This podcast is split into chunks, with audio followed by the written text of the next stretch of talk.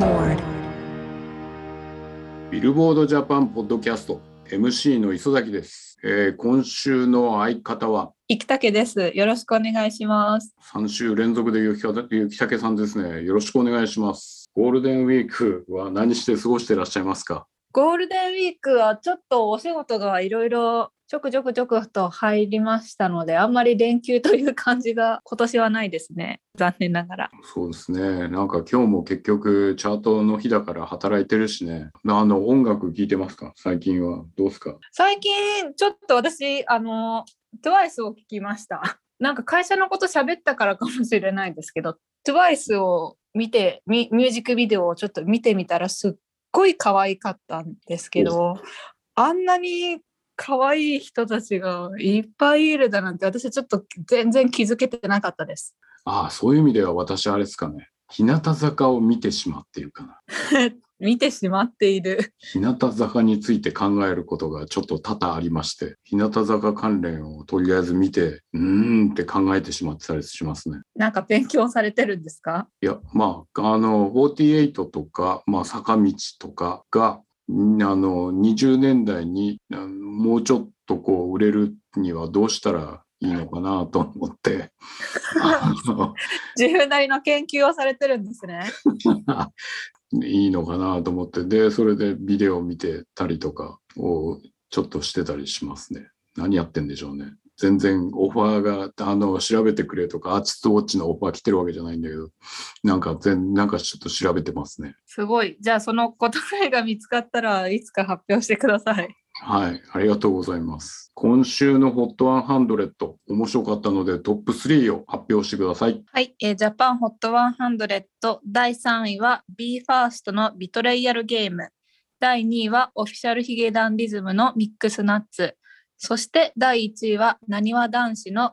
The Answer でした。G アンサーですね。G アンサーとベトロイヤルゲーム。両方とも日テレのドラマの主題歌なんですね。あの CD、フィジカルメインで、なにわ男子は打ち勝っていって、えー、と2位のミックスナッツは、えー、と変わらずストリーミング1位。で、ストリーミング数も先週1位を、あのストリーミング1位を取った時と同じぐらい、同じまたはちょっとそれを増やして1位っていう感じなので、なんか全体数としてゴールデンウィーク前あの週のあの計測週だったんだけど、ストリーミングとかダウンロードとかの全体数が増えてる感じがしますね。これは可処分時間が増えてるからなのかなってちょっと思ったりはするんだけど、で、ただ休みに入ると一瞬落ちる傾向が出るはずなんですが、今のところの傾向だと、来週だとストリーミングどうなるかっていうのは割と楽しみです。全体数的にあの増加傾向にあるっていうのは引いてみると、あの長期的にはその傾向が続いてるのは変わらないんだけどね。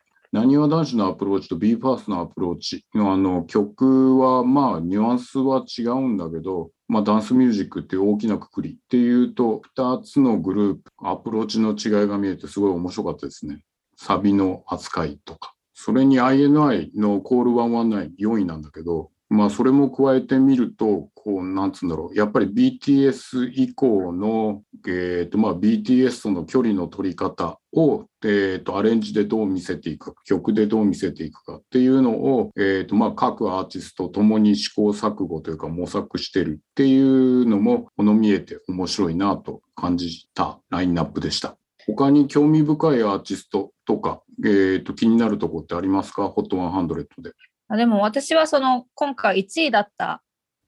なにわ男子に関して言うとやっぱり前前回の「ウブラブ」はやっぱりもうもう本当はピンク色の若々しい男の子たちっていう感じがしてたんですけど今回はやっぱりドラマの「金田一少年の事件簿」っていうところもあってなんかみんなクールでいあの、まあ、ダークめな感じなので二両面可愛い方もいけるしかっこいいのもいいけるっていうのがちょっとそれはファンは嬉しいんじゃないかなと思いました。ゴールデンウィークの初日に渋谷にいたんですよ。渋谷でタワーレコードの渋谷に行って、ちょうどそのイベント、イベントがもう毎時間毎時間、あのいろんなアーティストが出てきてて、で、うんまあジャニーズ系もあって、すごくあの女の子のファンの人たちでもう入れ替わりになってて面白かっったんですよ。当然こういろんな品揃えとか見たいんだけど、はい各フロアのあのスタッフ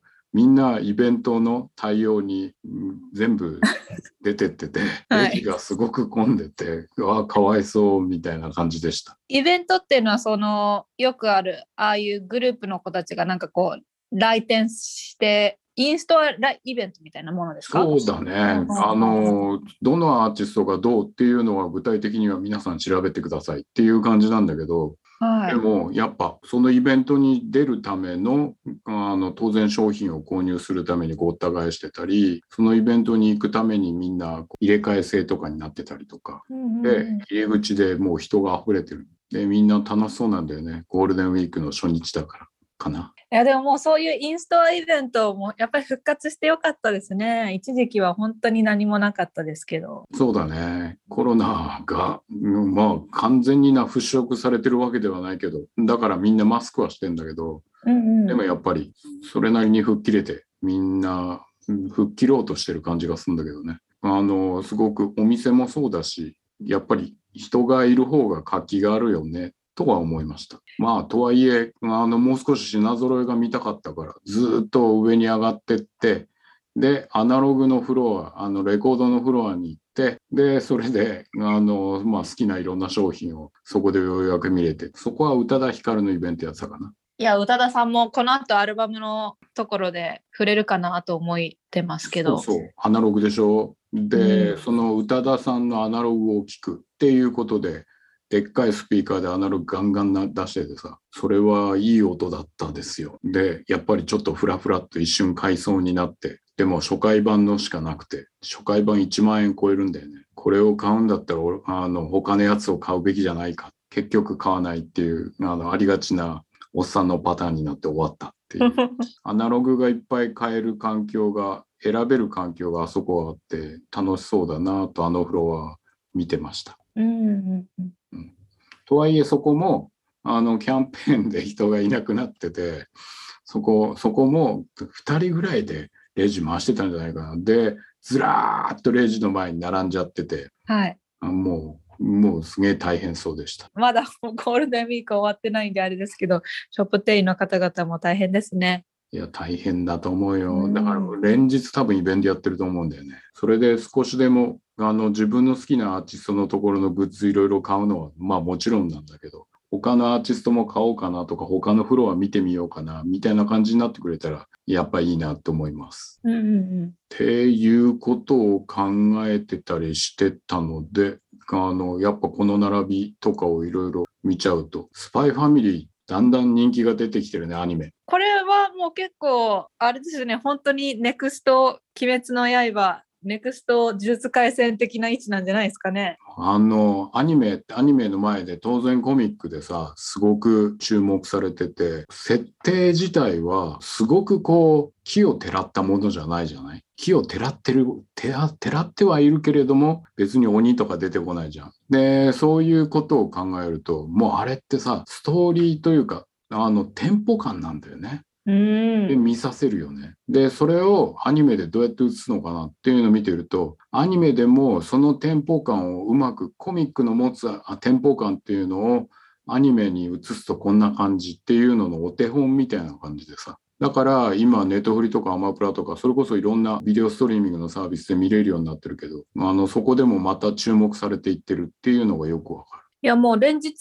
連日というかその配信された直後はすぐ上位にいますからね。でもなんかちょっと悲しいのはやっぱりああいう時ってイントロスキップができちゃうじゃないですか。あのそういうストリーミングの時、うんうんオープニングとエンディングがスキップされちゃいがちですね。そうだね、確かに。とはいえ、とはいえでも、ちゃんと上位を守れているのは、あの、アーティストの人気がもちろんあって、まあ曲で、で、アニメの人気も後押ししてる感じするけどな。いや、それは感じます。やっぱり星野源さん、今回7位入ってる喜劇とか、うん今週、あ当週はダウンロードが8032なんで、で、もうリリースからちょっと数週間経ってますけど、すごく好調な動きなので、やっぱり毎週買おうって思う人がいるっていうのはいいですよね。だから星野源に紐づくコアファン以外のアニメから紐づいて星野源のこの曲を購入しようっていう新規のお客さんがダウンロードを購入するフェーズにもう入ってると思うからあのこの数字を維持できてるのは確かにあのアニメのおかげかもしれないね。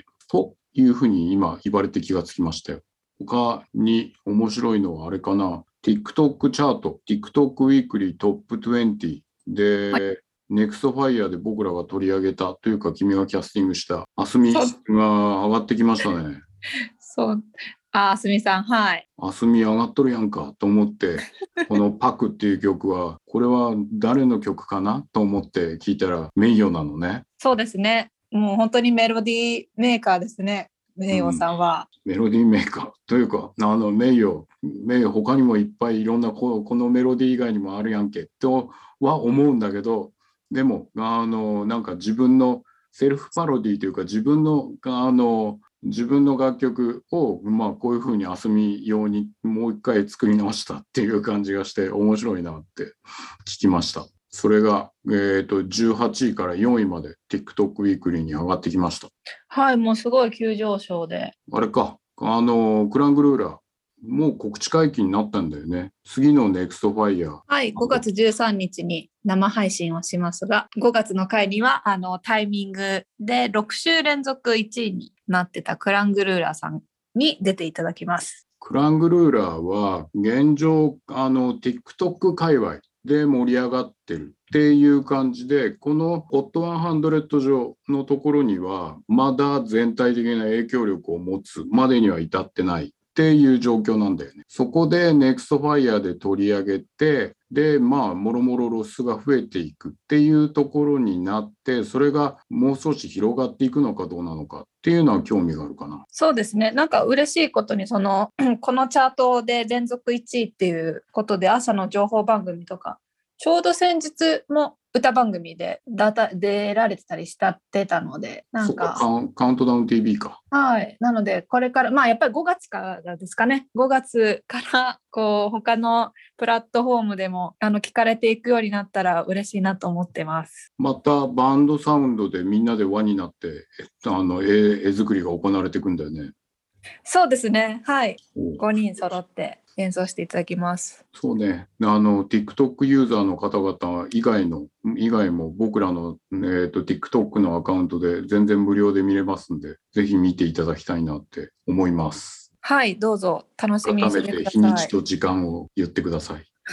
はい、あの5月13日金曜日の夜8時からビルボードジャパンの TikTok で生配信します。はい、よろしくお願いします。はい、お願いします。はい、じゃあ宣伝は終わらせて、続いて、ホットアルバムストップ3をお願いします。はい、えー、ホットアルバムス第3位はエグザイルシのワン、第2位は江口拓也のエグランド、そして第1位はラストアイドルのラストアルバムでした。トップ3の中で気になるアーティストはどれですか？そうですね、ラストアイドルさんはこれをもって、5月31日をもって解散をされるということで。あのニュースをいっぱい見すぎてしまってるのかもしれないけどアイドル系のこう解散活動停止とかいろんなニュース今年に入っていっぱい見るなってちょっと思っててまあそれも引き金になってあの AKB とかうんと AKB っつうか48とかこう坂道の人たちがもうもう一声ドカンと行くにはどうすればいいのかなっていうのとかをいろいろ数字見てたりとかするんだけどね。やっとこうそのインストアライブとかが復活してきたし有観客のライブもやっぱり去年とかその2年前に比べたらかなり展開されてるのでもしかしたらこう回復していくのかなと思いましたが。アーティストウォッチやったじゃない。あの某イベンター某社のオーダーをいただいて、はい、でやっぱそのイベンターの方々とお話をしていて思うのはやっぱりあのコロナによってイベントを自粛していたタイミングでコンテンツに関わる音楽シーンっていうのが大きく趣を変えることになりでそれがライブっていうところのイベント周りに関してどう影響が与えられていってるのかっていうのを今手探りであのトライアンドエラーを繰り返しているっていう状況になのかなって改めて思ったので。でそこであのその影響お客さんの状況を一番ダイレクトにかぶっているであろう、えー、男性女性アイドルの、えーと、ライブシーンにおいて、えーと、いろいろな離合集散が起きているっていうところは割と興味深いなって思います。他に気になるのは、ああ、宇多田ヒカルがいっぱいチャートインしてることか。そうですね、今回トップ10には、あの、バッドモードと、本当久しぶりにファントームが入ってきてるんですけど、でもトップ10以外も見たら、本当に過去作をいっぱいランクアップしてるので、その、まあ、その、何でしたっけ、えっと、アナログの影響もありつつ、うん、あの、こちらもなんか影響があったのかなともちょっと思ってますけどね。今回のアルバムもしかりなんだけどやっぱりアーティストとしての格の違いっていう言い方だとなんか他を全部下げてる気がするからアーティストとしてリアルタイムでファンの人がつぶやいてたけど宇多田ヒカルを楽しめて嬉しいっていう風につぶやいてる人とかいてさ、それは納得だなって思いました。 BAD モード、 Fantôme、Heart Station、Ultra Blue、First Love、初恋、 Deep River、Distance、8タイトルがあの100位以内にチャートイン。いや、すごい。はい。という意味だと、やっぱりアーティスト性がないとアルバムって売れないじゃない？まあ今もうずっと売れ続けている YOASOBI のあのアルバムがずっと売れているっていうのは楽曲が好きだからこのアーティストのアルバムは買うっていう動きじゃないですか。もう宇多田ヒカルもそれに最たるものだと思うんですがこの曲が好きだからで宇多田ヒカルが好きだから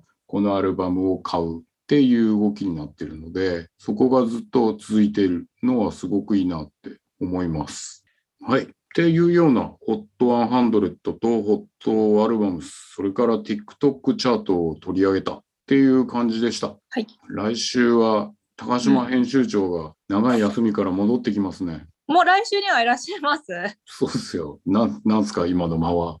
おいえいえ、思えばもうそうか、来週というかもう数日後ですね。はい、そういう、そういうリアクションは高島さんは深読みしてくよくよするタイプなのかもしれないよ。知らんけど。待ってますよ、高島さん。高島さんが戻ってきたら、この仕事もあの仕事も、この仕事もお願いしようかなとか思って、こうね、どんどんこの前考えたら、こんないっぱいお願いすることはできないなっていうことに気がついて。もう徐々に、徐々ににしてください。もうね、いや、もう期待値が上がる上がる。これをやってもらおうみたいな感じになってしまってて。はい。うんはい、そういう感じであのポッドキャスト今週もお送りしてまいりました楽しかったですか、はいはい、楽しかったです。およかったです。先週は楽しくなかった的なリアクションしてましたけれども、今週は大丈夫だったんですか？そうですね。先週はちょっと、あの、ちょっとあの集中力がなかったかもしれないですね。集中力がなかったんですか？聞いてなかったってことですか？ちょっと先週は長丁場だったんで、ちょっと途中であの頭が離れちゃったかもしれないです。じゃあ今週は楽しかったということで、ゴールデンウィークの真ん中で、えー、ポッドキャストをお送りいたしました。はい、えー、来週もまたぜひ聞いていただければいいかな。幸せでございます。いや、光栄でございます。ではまた来週よろしくお願いします。さようなら。